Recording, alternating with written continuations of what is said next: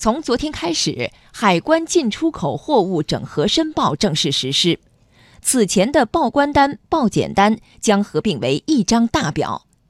在这次改革中，海关总署将此前的二百二十九个原报关报检申报项目精简为一百零五个。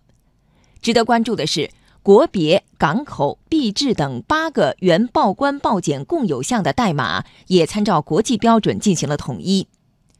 中外运敦豪国际航空快件有限公司高级总监何大为说：“新的报关单将帮助企业降低一半的工作量。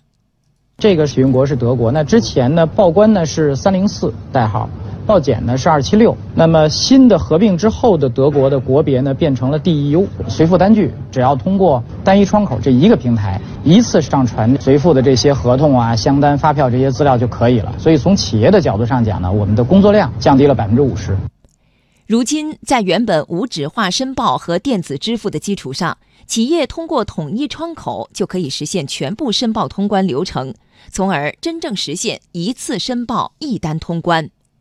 业内预计，整合申报后，通关效率将会提升百分之二十到百分之三十。首都机场海关单证处处长武明说：“关检业务的融合将对优化营商环境起到重要的作用。